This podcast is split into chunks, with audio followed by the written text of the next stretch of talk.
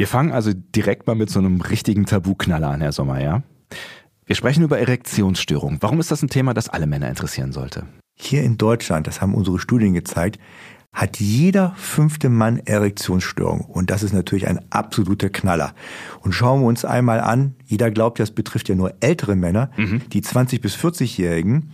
Wow, es sind ganz viele betroffen und in den letzten 30 Jahren sind ungefähr fünfmal so viele von den 20 bis 40-Jährigen von Erektionsstörungen betroffen als eben vor 30 Jahren. Und das ist eben, das ist eine epidemiologische Entwicklung, die wirklich krass ist. Das ist meine Ansage, würde ich sagen. Und deswegen reden wir in dieser Folge drüber und werden euch auch beweisen, also vor allem den Männern unter euch, dass Erektionsstörungen gar kein Tabu sein müssen und vor allem ein Problem sind, das man lösen kann, wenn man denn drüber redet.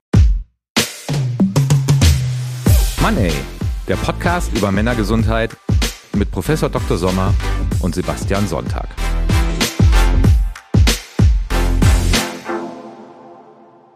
Ja, drüber reden. Ne? Drüber reden, das machen wir in diesem Podcast und wir sind Sommer und Sonntag. Sebastian Sonntag ist mein Name und vor allem Professor Frank Sommer. Der ist die feste Größe hier in diesem Podcast. Ja, Sie sind Urologe, Androloge und Sportmediziner. Lassen Sie uns vielleicht da direkt mal ähm, Begriffserklärung machen. Sportmediziner, da kann man sich noch grob was drunter vorstellen. Was unterscheidet den Urologen vom Andrologen? Ja, Andrologie ist nochmal eine Spezialisierung äh, eben auf die Männlichkeit und auf die spezielle Männlichkeit. Hierbei geht es um Hormone, Sexualität und logischerweise auch um die Fertilität, also um die Fruchtbarkeit. Mhm. Sie sind aber auch vor allem der erste Professor für Männergesundheit gewesen, als Sie es geworden sind, oder sind Sie es immer noch? Ich bin immer noch, äh, ja, es ist erstaunlich. Die Amerikaner versuchen ja seit einigen Jahren fünf Professoren für Männergesundheit einzurichten mhm. und normalerweise sind die ja immer als erstes da und erstaunlicherweise hingen sie diesmal Lichtjahre hinterher. Mhm. Das zeigt aber auch schon ein Stück weit das Problem, glaube ich. Ne? Also was Männergesundheit in dieser Gesellschaft oder in Gesellschaften hat, es ist nicht so richtig Thema. Ne? Nein, es ist nicht so richtig Thema, aber es wird so langsam. Man muss ehrlich gestehen, wenn man die Entwicklung über die Jahre sich anschaut, mhm. so langsam kommt die Männergesundheit immer stärker in den Fokus. Was machen Sie als Professor für Männergesundheit? Das ist vielleicht auch noch eine wichtige Frage. Vielleicht sage ich mal, was initial mhm. so die Idee gewesen ist. Männergesundheit, also das steckt das Wort Gesundheit dahinter. Also war die Idee gewesen, wie können Männer gesünder leben? Wir alle wissen im Prinzip, dass Frauen eben Vorsorgemedizin betreiben und Männer Reparaturmedizin. Also ist es eine große Aufgabe. Das ist ein schönes Wort übrigens, Reparaturmedizin, das merke ich mir, ja. ja.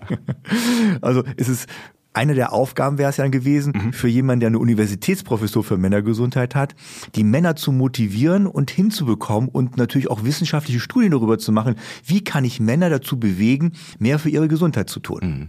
Und das mit dem Bewegen von Männern, das ist ähm, quasi ihre Berufung und deswegen ist dieser Podcast auch sowas wie eine Herzensangelegenheit für Sie, ne? Auf jeden Fall. Also Männergesundheit ist mir persönlich total wichtig. Nicht, dass ich nicht sage, Frauen sind zu wichtig. Frauen sind natürlich genauso wichtig. Mhm. Aber wenn wir uns anschauen, dass für Forschung, für Frauen und für Frauengesundheit werden zehnmal so viele Gelder eben auch staatliche Gelder, Förderungsgelder gegeben als für die Männergesundheit. Liegt aber auch daran, dass meistens die Entscheider, die sagen, wir geben jetzt Gelder für ein Forschungsprojekt, Männer sind. Mhm. Und die Männer sagen sich, ja, die Frauen, die sind hilfsbedürftig, die, für deren Gesundheit müssen wir was tun. Aber wir Männer, wir sind stark, wir sind kräftig, wir werden nie krank und es kann nichts passieren. Da brauchen wir doch keine Forschung machen. Mhm. Ist schon ganz schön erstaunlich. Also, wir müssen Männer bewegen. Ne? Das, das halten wir an dieser Stelle mal fest. Und wir sprechen über Männergesundheit. Das interessiert natürlich auch ein Stück weit Frauen, weil viele Frauen an Männergesundheit auch interessiert sind.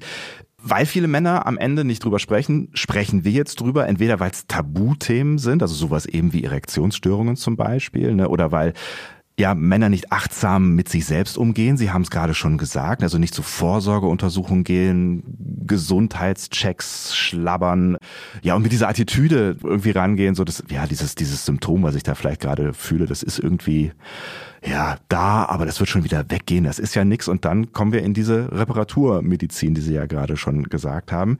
Ich finde, das mit den Frauen ist total wichtig. Mhm. Frauen spielen in der Männergesundheit eine riesengroße Rolle. Und wenn wir uns das nochmal so ein bisschen epidemiologisch anschauen, ja. kümmern sich Frauen eigentlich in der Familie um die Gesundheit. Um ihre eigene Gesundheit übrigens, mhm. sehr gut. Um die Gesundheit ihrer Kinder Häufig sind die Frauen, die sich darum kümmern. Die organisieren alles. Wann geht's zum Kinderarzt? Wann sind die nächsten Impfungen? Häufig. Ist das so? Mhm. Aber die kümmern sich auch um die Gesundheit ihres Mannes, ihres Partners. Mhm. Und deswegen spielen Frauen eine ganz, ganz große Rolle, um die Männer mit zu motivieren und abzuholen, eben etwas für sich selber zu tun, was der ganzen Familie natürlich und auch den Frauen wieder zugutekommt. Ja. Jetzt sind Sie kein Psychologe, aber an irgendeiner Stelle muss ich die Frage mal stellen, weil auch ich kenne das mit dem Schlabbern von Vorsorgeuntersuchungen und äh, kümmere mich vielleicht auch nicht immer so um mich und meine Gesundheit, wie man das machen sollte. Das werden Sie mir hoffentlich abgewöhnen in der nächsten Zeit. Aber warum sind Männer so? Männer sind häufig so, die haben sich Ziele gesetzt und versuchen diese Ziele zu erreichen und die verwenden ihren Körper als Werkzeug. Also es ist ein Werkzeug. So und das, das heißt, sie leben nicht in dem Körper so richtig drin und fühlen das nicht so richtig, sondern ich benutze ein Werkzeug, um mein Ziel zu erreichen. Und erst wenn ich mein Ziel erreicht habe, dann habe ich wieder mal Gelegenheit, wenn ich mich ein neues Ziel setze, habe ich die Gelegenheit, natürlich etwas zu tun. Mhm. Männer werden ja durchschnittlich nicht so alt wie Frauen, ne? also da geht es tatsächlich um mehrere Jahre. Hat das was damit zu tun, dass sich Männer nicht um ihre Gesundheit kümmern? Es gibt über 300 Theorien, warum dieser Gap insbesondere in den Industrienationen so ist, mhm. dass Männer eben früher versterben als Frauen. Und da gibt es ja beispielsweise auch eine Klosterstudie, die dann gezeigt hat, anscheinend sterben Männer und Frauen doch identisch, mhm. äh, wenn sie den gleichen Stresslevel haben, die gleiche Ernährung haben, etc. etc. Aber man vermutet, und das zeigen die meisten Studien, dass doch eine genetische Komponente vorhanden ist. Weil Frauen sind ja genetisch XX, das hat man vielleicht mal im Biologieunterricht gehört. Ja, es geht und, um die Chromosomen, ne? Ja, mhm. richtig. Und Männer sind ja XY. Und wenn Sie sich ein X-Chromosom vorstellen, mhm so ein X-Zeichen und reißen da unten ein Beinchen weg. Was haben Sie dann? Dann habe ich ein Y und weniger vor allem, ne? Genau so ist es. Sie haben es genau erkannt. Und auf diesem Beinchen sind ganz wichtige Informationen für die Gesundheit kodiert. Unter anderem antioxidative Prozesse. Das kennt man ja so, mhm. dass man ja viele Vitamine beispielsweise auch nimmt, um im Gefeit dafür zu sein, dem Körper was Gutes zu tun. Es sind auch Reparaturprozesse drauf. Und das bedeutet, wenn das Beinchen fehlt und auf der anderen Seite der eine Schenkel beim Mann eben nicht mehr diese Produktion bringt, um den Mann gesundheitlich zu retten und mhm. zu schützen, dann haben die ein Problem. Bei Frauen kann der andere Schenkel dann die Aufgabe übernehmen. Was aber bedeutet, dass Männer eigentlich mehr noch auf ihre Gesundheit achten müssen, wenn sie dieses Backup nicht mehr haben mit dem Beinchen.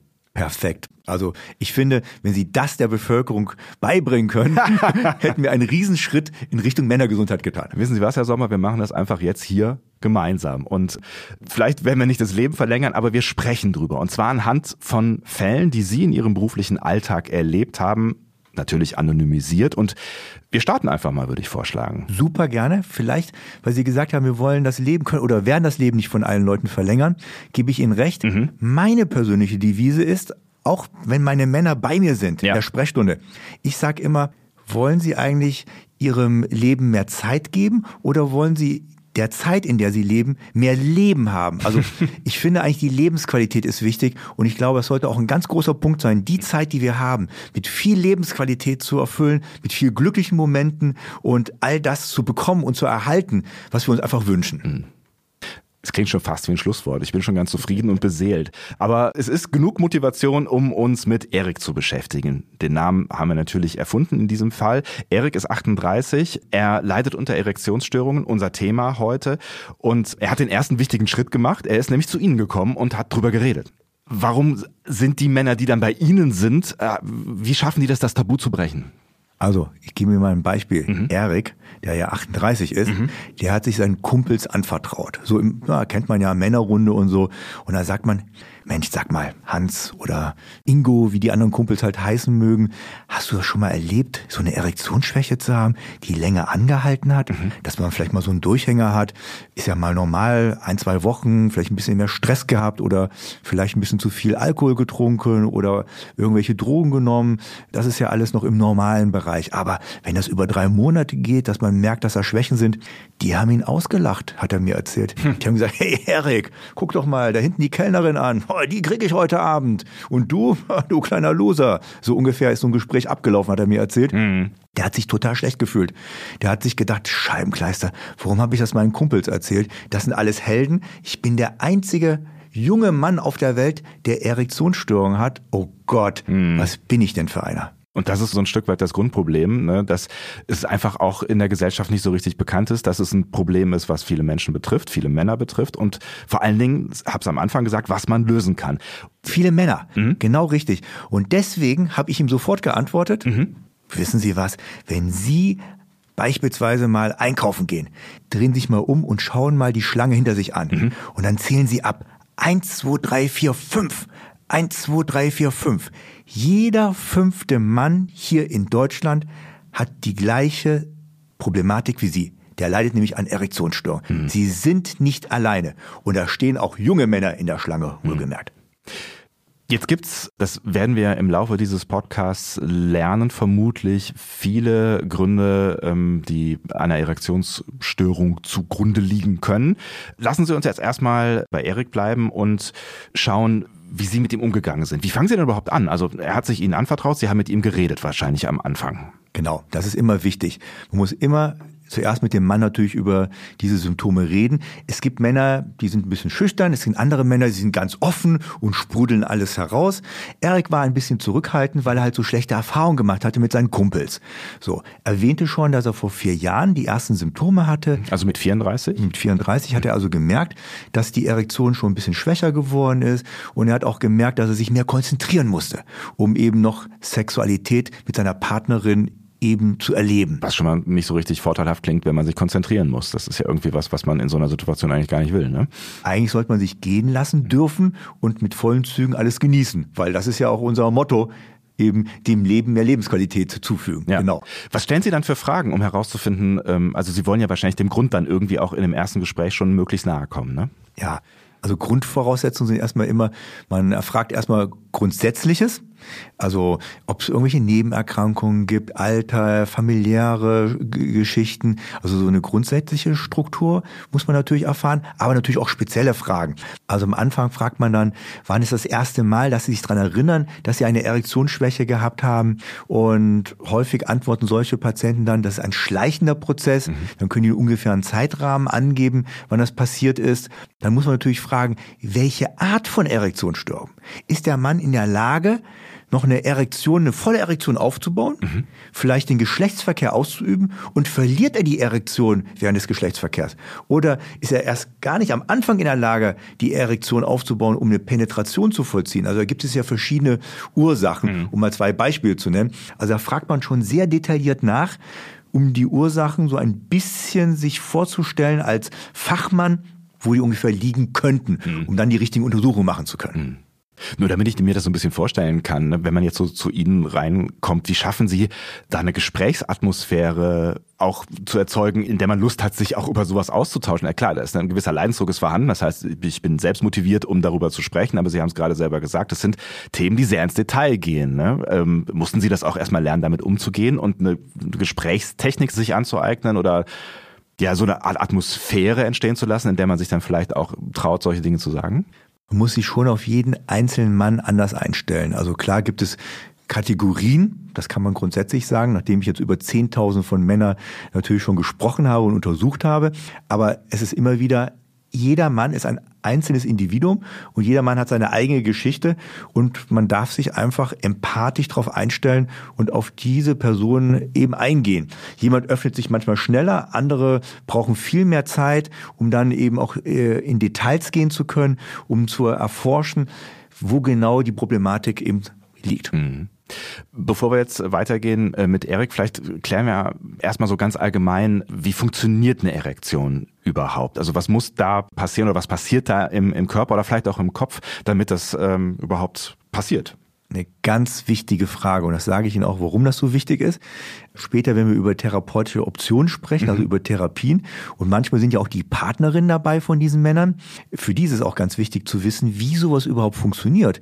Weil, je nachdem, welche Therapien diese Männer bekommen, glauben dann die Frauen, aber mein Mann bekommt jetzt eine Erektion und ich habe nichts, spiele da keine Rolle mehr. Mhm. Die fühlen sich dann so zur Seite gedrängt. Und daher ist es wichtig zu wissen, wie es funktioniert. Also, in der Regel kriegt man Nervenimpulse im Kopf. Mhm. So, das können durch optische Reize sein, das können akustische Reize sein, irgendwelche Nervenimpulse, das ist egal, wie die zustande kommen. Mhm. So, und also es startet im Hirn. Es ja? startet im Kopf. Mhm. Auch bei Männern. Mhm. Auch bei Männern. ja, sie lachen darüber, mhm. weil man weiß ja immer, bei Frauen spielt der Kopf eine ganz große Rolle in der Sexualität. Mhm. Und bei Männern denkt man immer, ja, da ist nur das, der untere Teil. Funktioniert ist, halt so irgendwie. Ja. Und ist wichtig. Mhm. Ist es aber nicht, sondern auch der Kopf spielt eine große Rolle. Und dann werden die Nervenimpulse über das Rückenmark, mhm. über spezielle Nerven, die heißen Nervi erigendii. Ja, tatsächlich. Ja. Da, steckt ja schon drin, ja. ja. Genau so ist es. Äh, werden dann an den Penis weitergeleitet, diese Impulse. Mhm. Und äh, der Penis ist ja normalerweise in einem erschlafften Zustand. Mhm. So, und diese Nervenimpulse stimulieren dort Zellen und dann fließt langsam Blut in den Penis hinein. So, das ist so der erste Schritt, mhm. wie so eine Erektion äh, funktioniert. So, und das Blut füllt den Penis und dann wird er groß. In der Fachsprache heißt das tumescent. Mhm. Also groß, aber nicht hart. Damit kann man keinen Geschlechtsverkehr haben. Aber er hat die optimale Größe dann erreicht, die man eben kennt bei seiner Erektion. Mhm. Und danach kommt die Rigidität, die Härte, mhm. die Stabilität, die Ausdauer, die man nachher braucht, die kommt dann als nächste Phase. Diese nächste Phase, die liegt auch am Blut dann oder wie wird das erzeugt? Das Blut wird dann gehalten. Das ist mhm. ganz entscheidend. Das Blut, was reingeflossen ist, muss also im Schwellkörper gehalten werden. Dadurch kommt es eben zu dieser Verhärtung, zu mhm. dieser Rigidität. Dann je nachdem, welche sexuellen Praktiken man hat, nehmen wir mal an, man macht Geschlechtsverkehr, kann Geschlechtsverkehr ausgeübt werden und dann ist ja häufig ein Orgasmus mit Ejakulation vorhanden mhm. und danach auch das wird wieder über Nervenimpulse getriggert, fließt das Blut wieder aus dem Penis heraus. Mhm. So muss man sich das vorstellen, läuft eine normale Erektion ab. Mhm. Kommen wir zurück zu Erik. Sie haben mit ihm gesprochen, ähm, haben versucht, möglichst viel über ihn zu erfahren. Was war dann quasi Ihre erste These, warum Erik Probleme hat mit einer Erektion? Also Unfälle konnten wir ausschließen. Es ist ja immer wichtig zu fragen. Es kann auch Unfälle geben. Zum Beispiel, das heißt Dreddelunfälle, mhm. wenn jemand auf seine Fahrradstange fällt und dann kriegt er ja einen Schlag zwischen Hodensack und Anus, also mhm. also dem Enddarm. Das kann Erektionsstörungen hervorrufen beispielsweise und ähm, sowas ist ausgeschlossen worden. Oder operative Eingriffe, zum Beispiel in der Beckenregion oder sogar Operationen im Bauchraum, aber ganz weit hinten im Bauchraum, können Erektionsstörungen eben verursachen. Also das wird alles abgefragt, um das auszuschließen. Mhm. Und deswegen war auch bei Erik nicht eine plötzliche Erektionsstörung vorhanden, sondern es war so ein schleichender Prozess. Er erinnerte sich dran, vor circa vier Jahren hat das so begonnen und dann ist es ihm immer schwerer gefallen, die Erektion eben aufrechtzuerhalten. So. Also von Anfang an dann in dem Fall auch? Ja, das war von Anfang an, hat er gemerkt, dass er sich mehr konzentrieren musste. Mhm. Aber das ist ein schleichender Prozess gewesen, dass über Monate hinweg er sich noch mehr anstrengen musste, sich noch mehr konzentrieren musste und er festgestellt hat, dass es noch seltener war, dass er in der Lage war, die Erektion eben bis zum Ende aufrechtzuerhalten, mhm. bis zu seinem Orgasmus aufrechtzuerhalten. Mhm. So. Das könnte ein Indikator dafür sein, dass das Blut wahrscheinlich gut in den Penis reinfließt, weil er am Anfang keine Schwierigkeiten hatte, Geschlechtsverkehr zu haben, aber er konnte es nicht halten. Mhm. Aus irgendeinem Grund kann es ja nicht halten. Das fließt dann einfach während des Geschlechtsverkehrs zu schnell ab. So, das heißt, das muss man untersuchen und also, da gibt es das, zwei das, wichtige Punkte. Mh, genau, also das heißt, das ist das Problem, was Sie quasi erkannt haben und von da aus sind Sie weitergegangen. Zwei wichtige Punkte. Mhm. Und die zwei wichtigen äh, Punkte, die es sein können oder die auch vielleicht beide vorhanden sind, deswegen muss man ja die Untersuchungen machen sind erst einmal die Infrastruktur, das heißt also die Zusammensetzung des Penis. Mhm. Die Schönes kann, Wort dafür, ja. ja mhm. Die kann sich verändert haben. Also wir haben Ungefähr 55 Prozent der Zellen im Penis sind erektionsfördernd, also ganz wichtig, um eine gute Erektion zu kriegen. Und 45 Prozent dieser anderen Zellen, die da sind, die sind eher für die Struktur, also für das Aussehen, die sind aber nicht dafür da, dass die Erektion gut ist. Mhm. So. Und wenn sich das Gewebe verschiebt, also wenn die guten Zellen, die guten Zellen für die Erektion abgebaut werden, das ist möglich, gibt es mhm. verschiedene Gründe. Wenn jemand beispielsweise äh, über Monate schlecht schläft mhm. oder auch Schichtdienst kann eine Ursache sein, weil da wird auch der Schlafrhythmus unterbrochen. Also, um mal so ein Beispiel zu nennen, mhm. wenn diese Zellen eben reduziert werden, können die Erektionen nicht mehr so gut gehalten werden. Also heißt es, wir müssen untersuchen, wie sieht es aus mit der Infrastruktur des Penis. Zusätzlich, wenn wir uns jetzt so einen Partyluftballon, so einen länglichen Partyluftballon vorstellen mhm, ja. und den mal mit Luft auffüllen. Ja. So, dann ist er schön prall. Mhm. Und jetzt hinten einen Knoten reinmachen und da, wo wir den Knoten gemacht haben mit diesem Luftballon, unsere beiden Hände drumlegen, so zirkulär drumlegen, ja. sehen wir, dass ungefähr zwei Drittel dieses Partyluftballons rausragen. Das entspricht bei der vollen Erektion beim Menschen mhm. der Penis. Wir sehen nur, das wissen die wenigsten Männer, nur zwei Drittel der gesamten Länge bei der besten Erektion, die wir Männer haben. Mhm. Das restliche Drittel ist im Becken versteckt. Also mhm. wir sehen das nicht. Aber diese beiden Hände von unserem Modell, was ich gerade sage, stellen Sie sich mal vor, Sie drücken jetzt drauf auf diesen Partyluftballon. Ja. Was passiert? Ja, der wird vorne wird's größer halt. Ne? Sehr gut. Ja. Weil Sie komprimieren hinten die Luft. Mhm. Beim Penis wäre es, das Blut wird also von hinten nach vorne gedrückt. Der Penis wird größer und härter. Mhm. Der wird stabiler und härter. Also das heißt, diese Hände sind die Potenzmuskeln, also in meinem Modell. Mhm. So, wir haben zwei Potenzmuskeln als Mann. Und die umschließen quasi den unteren nicht sichtbaren Teil des Fußes. Richtig. Mhm. Die umschließen den und die andere, deswegen zwei, einer umschließt den, der andere macht eine seitliche Flankierung. Das heißt, man kann seitlich draufdrücken. Mhm. Das sind die beiden wichtigen Potenzmuskeln. Also er drückt quasi dann dieser Muskel das Blut nach vorne. Ja. So kann man sich das genauso vorstellen. Mhm. So, das heißt, diese beiden Punkte müssen bei Erik auf jeden Fall untersucht werden. Aber um sicher zu gehen, untersucht man natürlich auch Nerven. Mhm. Klar, Nerven spielen eine große Rolle alleine von dem Prozess, wie ich erzählt habe, wie eine Erektion überhaupt abläuft, ist das einfach wichtig. Kann ja auch sein, dass es nervale Schwierigkeiten gibt und dass deswegen das Blut zu schnell rausfließt. Aber auch Hormone spielen eine ganz wichtige Rolle. Also es gibt noch viele Punkte, die mit untersucht werden. Aber der Fokus, die Grundidee war jetzt, diese beiden Punkte eben näher zu betrachten. Wie machen Sie das?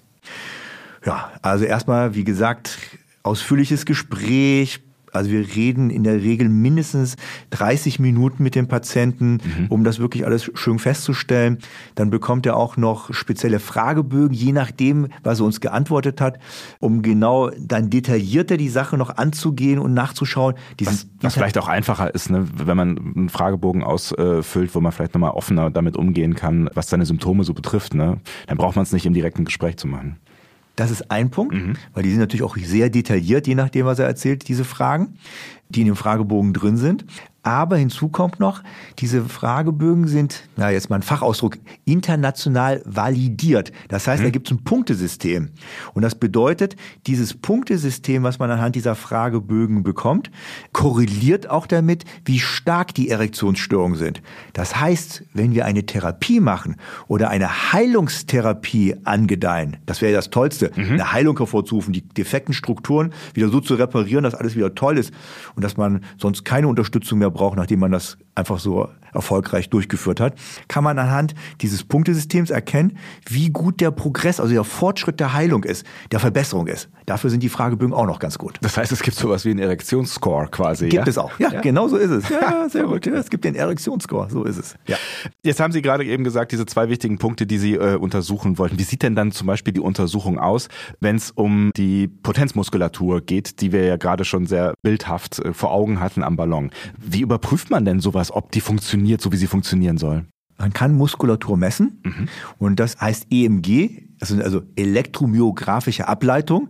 Da sieht man so richtig so Zackenmuster und wir können das natürlich interpretieren, was das bedeutet, eben wie stark eine Muskulatur ausgeprägt ist. Das kann man auch mit dem Oberarmmuskulatur machen, mit mhm. Oberschenkelmuskulatur. Das ist eine gängige Methode in der Medizin, aber in diesem Falle ist es halt die Potenzmuskulatur, die dabei untersucht wird. Jetzt kann ich den Oberarm einfach, äh, also da kann ich meinen Muskel anspannen mhm. ne, und dann funktioniert das. Das ja. ist relativ einfach. Das ist jetzt bei der Potenzmuskulatur wahrscheinlich nicht mal ebenso einfach, oder? Das haben Sie sehr gut gesagt. Wissen Sie warum? Wenn ich meine Männer frage, wo ist euer Bizeps? 98 Prozent machen die typische Bizeps-Pose ja. und zeigen mit dem Finger drauf, ist der Bizeps hart. Macht Professor Sommer gerade übrigens auch, ja. also das gibt's keine Probleme. Mhm. Wenn ich dann sage, jetzt spannen Sie Ihre Potenzmuskeln an. Mhm. Oh, große Augen. Was will der von mir? Ja. Wo ist das? Also erklären wir den natürlich zuerst unseren Männern, so haben wir es auch bei Erik gemacht, mhm. wo sitzt die Potenzmuskulatur, dass sie eben zwischen Enddarm und Hodensack liegt. Mhm. Das ist ein kleiner Strang. Man darf den auch mal tasten, logischerweise, selber tasten, so wie wenn ich meinen Bizeps anspanne, mit dem Finger da drauf taste, um sicher zu gehen, dass er gut angespannt ist. so kann man natürlich auch die Potenzmuskulatur, wenn man das erlernt, die anzuspannen, äh, zu tasten. Mhm. Also das ist ein Biofeedback, das ist so das Erste, damit die erstmal lernen, wo ist das, da spannt sich was auf. Aber das heißt, es geht. Also man kann, wenn man ja. weiß, wo es ist und wenn man lernt, wie man es anspricht, man kann diese Muskulatur steuern. Genau so ist es. Mhm. Am Anfang helfen wir natürlich dabei, äh, dass sie richtig angesteuert wird, weil wir natürlich eine Messung machen dürfen. Mhm. Und dann wird das gemessen, dann gibt es Ergebnisse und anhand der Ergebnisse kann man sehen, ob es eben eine abgeschwächte Potenzmuskulatur ist, eine, eine, eine mittelmäßige oder sogar eine supergute. Also wir haben auch supergute Potenzmuskeln. Was ist bei Erik rausgekommen? Ja, der Erik, der hatte eine abgeschwächte Potenzmuskulatur, mhm. obwohl er eigentlich ein sportlicher Typ war. Das ist das Erstaunliche. Aber nicht jegliche Sportart stimuliert halt die Potenzmuskulatur, kennt man ja auch selber. Mhm. Ich sag jetzt mal, wenn ich irgendwas Eintöniges mache mit meinem Oberkörper, dann werden die Beine ja auch nicht dicker davon.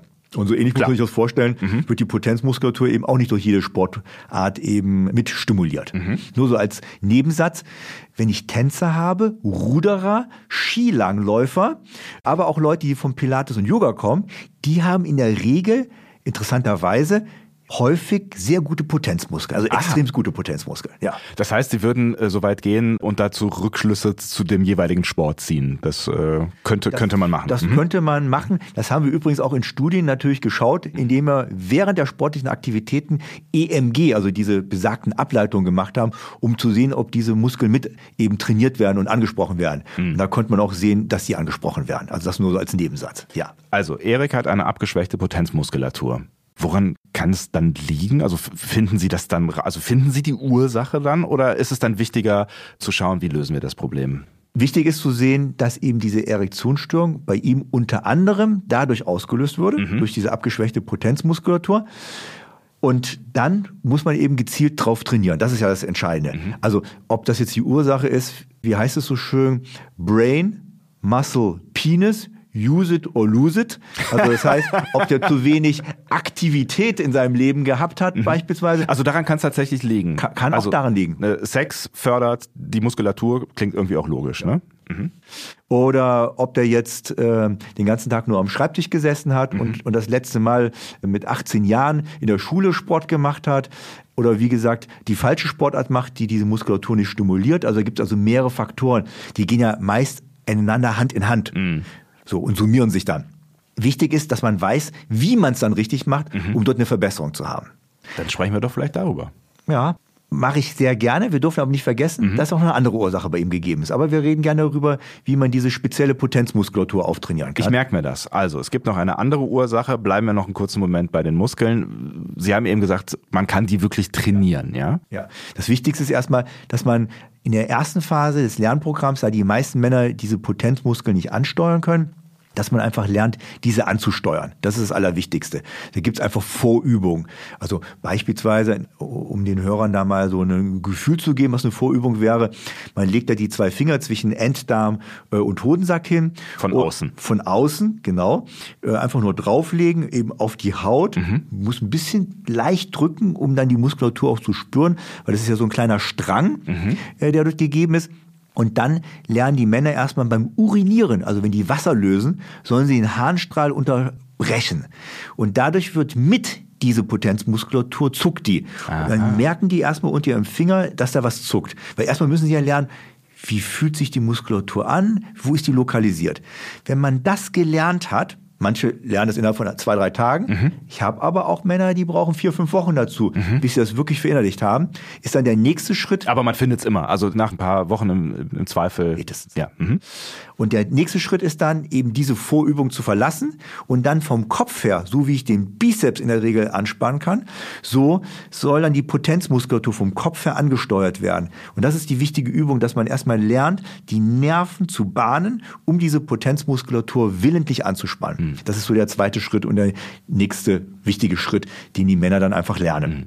Jetzt kann ich das, also Muskulatur erfolgreich gefunden, ich kann sie steuern quasi bewusst und dann mache ich Krafttraining, ja? Ja. Tatsächlich. Ja. Das heißt Potenzkrafttraining. PKT. ja. Okay, ist auch wieder ein schönes Wort. Also Sie haben mit vielen schönen Worten zu tun. Potenzkrafttraining, wie funktioniert's? Da gibt es also wir machen das dynamisch in der Regel mit mhm. denen, also das heißt in, in, Bewegungsreihe und da gibt es verschiedene Übungen, die man äh, machen kann. Von außen sehen manche Übungen sehr ähnlich aus wie das Bein Becken Po-Training der Damen. Mhm. Also wenn man da so drauf schaut, dann denkt man, ja, was machen die denn da? Sieht doch genauso aus. Das Wichtige ist aber, die Details. Die Details sind, dass man sich natürlich auf diese Muskulatur konzentriert. Das kriegt man dann genauer nochmal angeleitet, wie man sich darauf konzentriert, auf diese spezielle Muskulatur. Mhm. Und dass man die einbaut in so einem Training. Als Beispiel. Ich sage jetzt mal, man stellt sich hin, schulterbreit, geht ein bisschen leicht in die Knie, Popo wird leicht nach hinten genommen, so ein mhm. Entenpo wird gemacht und dann wird das Becken nach vorne, das heißt die Symphyse, das Schambein, mhm. zieht man jetzt nach oben. So, das heißt, eine Kippbewegung führt man im Becken aus und dann hält man diese Position. Mhm. So. Und in dieser Halteposition spannt man auf dem Weg vom Entenpo, um nach vorne zu kommen, spannt man kontinuierlich immer stärker die Potenzmuskulatur an, hält die dann auch für ein paar Sekunden in dem höchsten Punkt, wenn mhm. das Becken nach vorne gekippt ist und lässt dann langsam wieder los und geht in die Ausgangsposition. Also das ist eine sogenannte Beckenschaukel, ist das. Mhm. Aber anders als wie man sie kennt, weil man eben diese Potenzmuskulatur mittrainiert, um nur ein Beispiel zu nennen. Mir wird so langsam klar, und ich habe mich das tatsächlich am Anfang gefragt, warum Sie auch Sportmediziner sind. Das Große und Ganze. Ja, ja, ich verstehe. Also, Jetzt habe ich diese Übung gelernt und dann gehe ich nach Hause und mache damit weiter und übe dann wie lange, bis ich eine Verbesserung merke, bis mein Score nach oben geht? Ja? Also die Potenzmuskeln wie auch jeder anderen Muskel im Körper, um wirklich signifikante, tolle Ergebnisse zu haben, muss man immer ein Training drei, vier Monate durchführen. Mhm. So. Klar merkt man, man merkt schon nach den ersten Wochen, dass sich da was tut, aber ist ja klar, um richtig was zu spüren, sind das drei, vier Monate. Und je nachdem, wie stark atrophiert, also wie stark abgeschwächt die Muskulatur ist mhm. im Becken, diese Potenzmuskeln, dauert das manchmal sogar zwei Jahre, bis man seine ursprüngliche Kraft wieder eben durch gezieltes Training erreichen kann. Aber das ist individuell unterschiedlich. Jetzt habe ich ne, diese Übung gelernt und wahrscheinlich noch ein paar andere. Macht das über ein paar Monate hinweg. Wie lang denn eigentlich? Also wie, wie oft muss ich trainieren? Täglich oder zweimal die Woche oder was, was geben Sie dann damit? Oder hängt das auch wieder individuell vom Patienten ab? Natürlich hängt es individuell vom Patienten ab wie viele Übungen er kriegt. Diese Übungen werden auch ausgetauscht. Gibt es ja auch verschiedene Schwierigkeitslevel. Aber grundsätzlich, so einen grundsätzlichen Tipp zu geben, um bei der Beckenschaukel zu bleiben, mhm. dreimal in der Woche an nicht aufeinanderfolgenden Tagen reicht ein Training von ungefähr vier bis acht Minuten locker Ach, aus, mhm. um signifikante, wirklich signifikante Verbesserungen in der Potenzmuskulatur zu haben. Also ist es am Ende gar nicht so wahnsinnig aufwendig. Nein, es ist wirklich nicht so aufwendig. Und hier gehe ich auch den Weg der kleinen Schritte, mhm. weil ich sage mal, dreimal in der Woche, vier bis acht Minuten, ist gerade das, was man hinbekommt. Und jetzt lachen Sie wahrscheinlich, mhm. weil, ja, ein bisschen, oder Sie schmunzeln oh. leicht. Man denkt, boah, vier bis acht Minuten. Ja. Aber versuchen Sie doch mal als Spaß, wenn Sie nach Hause gehen, mhm. jetzt mal drei Monate durchzuhalten, dreimal in der Woche, vier bis acht Minuten, muss ja nicht diese Übung sein, irgendeine andere Übung zu machen, Liegestütz oder sonst irgendwas zu machen. Ja. Dann werden Sie feststellen, dass Sie sagen, ach, das mache ich morgen, ach, das mhm. mache ich morgen, heute passt nicht. Ja, und schon ja. macht man es nicht.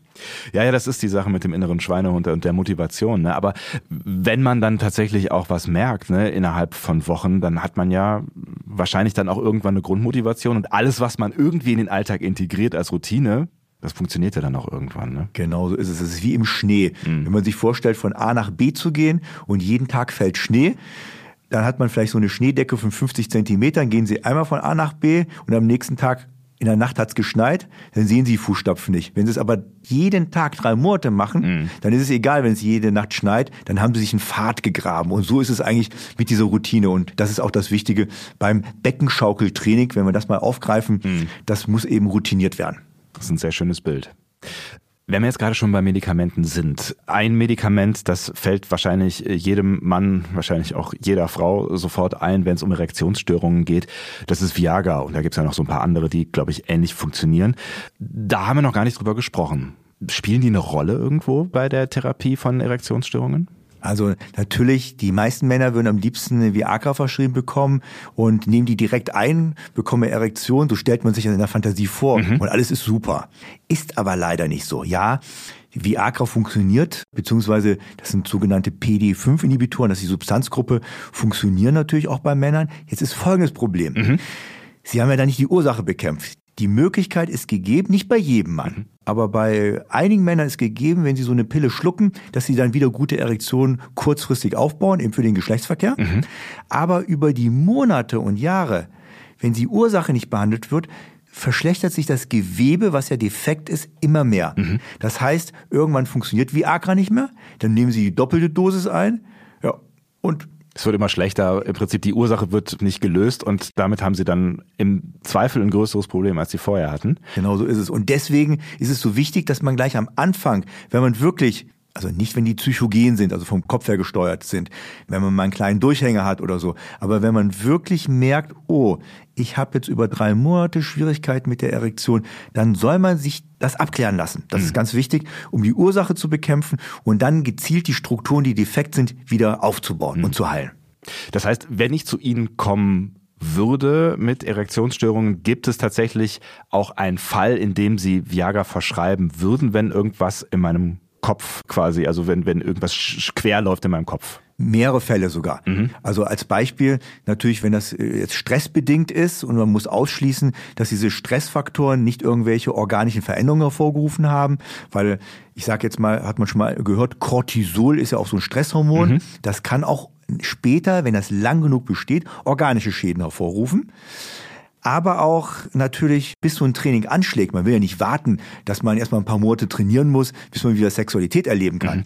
Natürlich so für zwischendurch, um die Sexualität weiterhin aufrechtzuerhalten und auch Spaß am Training zu haben, ist natürlich so eine blaue Pille oder die anderen Pillen, äh, die so ähnlich funktionieren, eben die nicht blaue sind, mhm. wird bei uns genauso verschrieben, um natürlich auch die Männer bei der Stange zu halten, damit sie auch weiter trainieren. Verschrieben ist aber ein wichtiges Wort, ne? Also nichtsdestotrotz immer zum Arzt, zur Ärztin gehen, weil man die Dinger ja auch auf dubiosen Wegen auch im Netz findet, ist keine gute Idee. Das ist eine sehr schlechte Idee. Wir haben mal 26 Pillen von unterschiedlichen Anbietern aus dem Netz, wo man kein Rezept geben muss, zu mhm. uns reinbestellt und die haben wir alle im Labor untersuchen lassen. Davon hatten nur 19 Prozent den Wirkstoff, der da drauf stand. Das Ach, ist was? das, das erste. Okay. Die anderen waren teilweise mit Schwermetallen eben auch verunreinigt. Das heißt, wenn Sie regelmäßig sowas einnehmen, schaden sie wirklich ihrem Körper. Und in einigen Tabletten waren zu hohe Dosen drin, dass man einen Herzinfarkt kriegen könnte. Hm. Also da bitte wirklich mit dem Rezept zur Apotheke gehen. Mhm. Da weiß man wirklich, was man bekommt. Und wir halten fest, es ist eben in vielen Fällen nicht sinnvoll, weil damit einfach die Ursache nicht bekämpft wird, sondern einfach nur die Ursache im Prinzip überdeckt wird. So ist es. Aber wie gesagt, kurzfristig, um ein paar Erfolgserlebnisse zu haben, wenn das Medikament bei den Männern funktioniert, ist es ganz gut.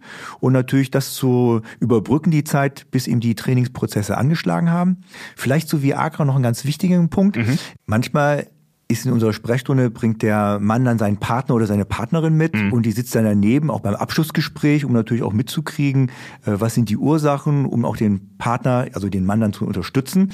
Dann sage ich zum Partner oder zur Partnerin, die sich dann Sorgen machen, wenn ich sage, ja, äh, zur Übergangsphase kann ich ja mal Viagra verschreiben mhm. oder ähnliche Substanzgruppen, damit wenigstens eine Erektion zustande kommt in der Übergangsphase, bis das Training eben gut anschlägt. Oh, guck mich so große Augen an und dann denkt die Partnerin oder der Partner denkt dann, mm, dann kriegt mein Freund, mein Partner, mein Mann eben nur die Erektion, weil er die Tablette einnimmt, mhm. aber ich will die Person sein, deswegen soll er ja erregt sein. Mhm. Dann sage ich, Entspannen Sie sich, entspannen Sie sich. Wissen Sie was?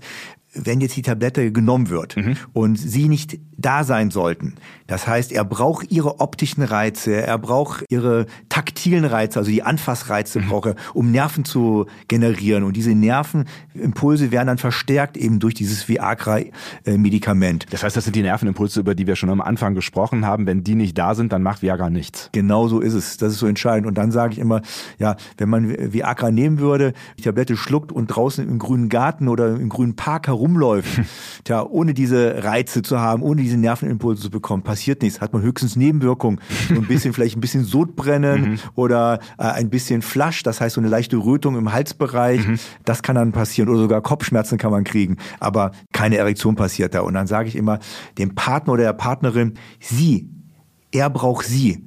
Und erst dann kommt es eben dann zur Erektion.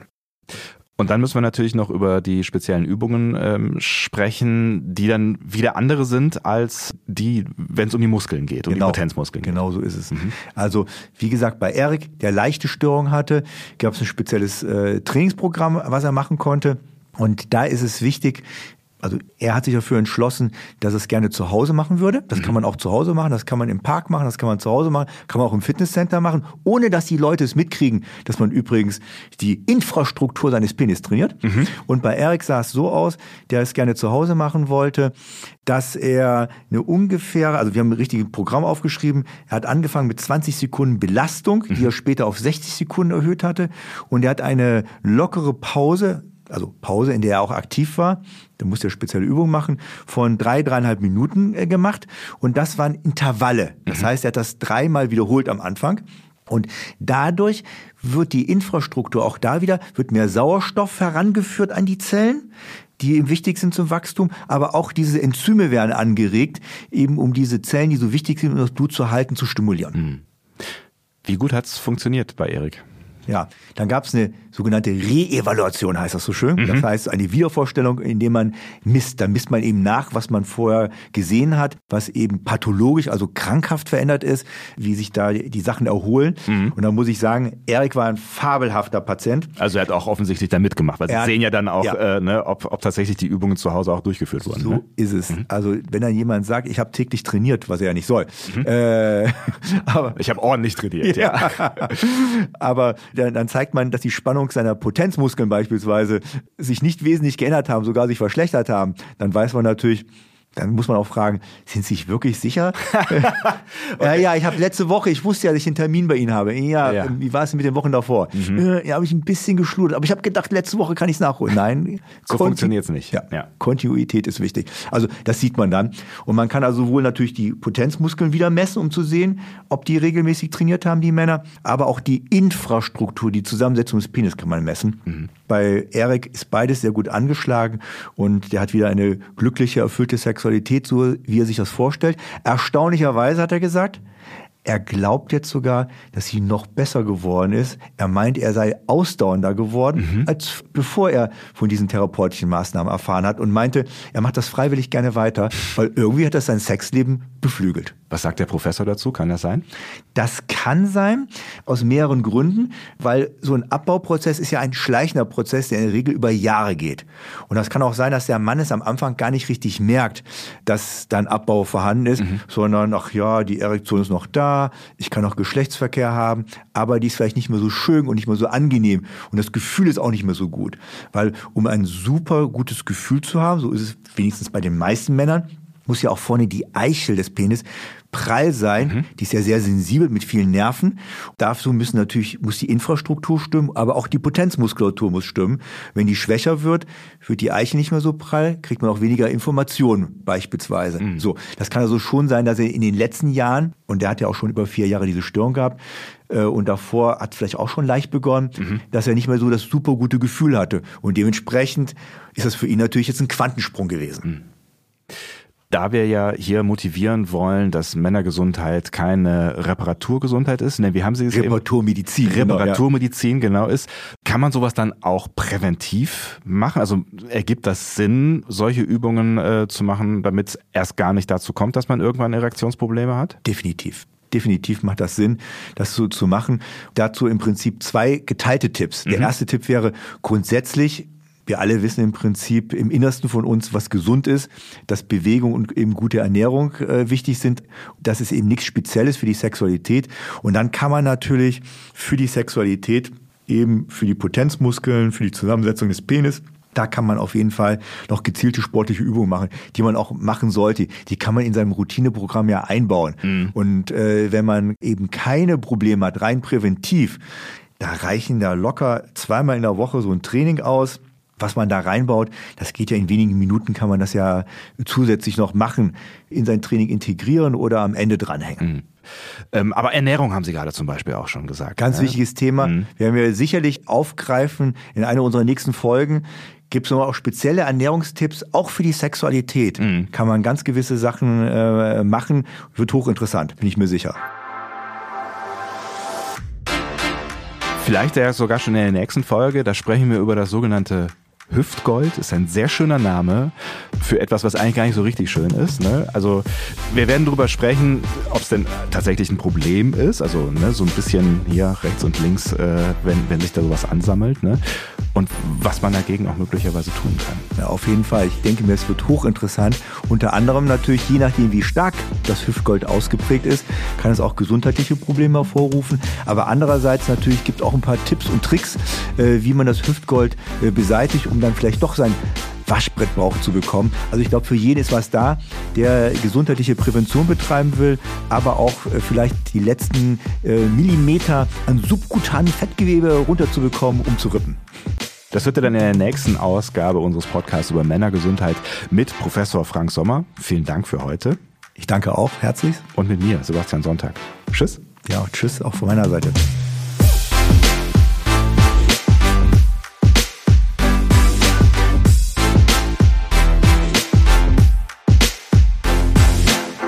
Money ist eine Produktion von Roof Music. Redaktion Matthias Kalle, Ton und Schnitt Henk Heuer, Musik Leon Miller.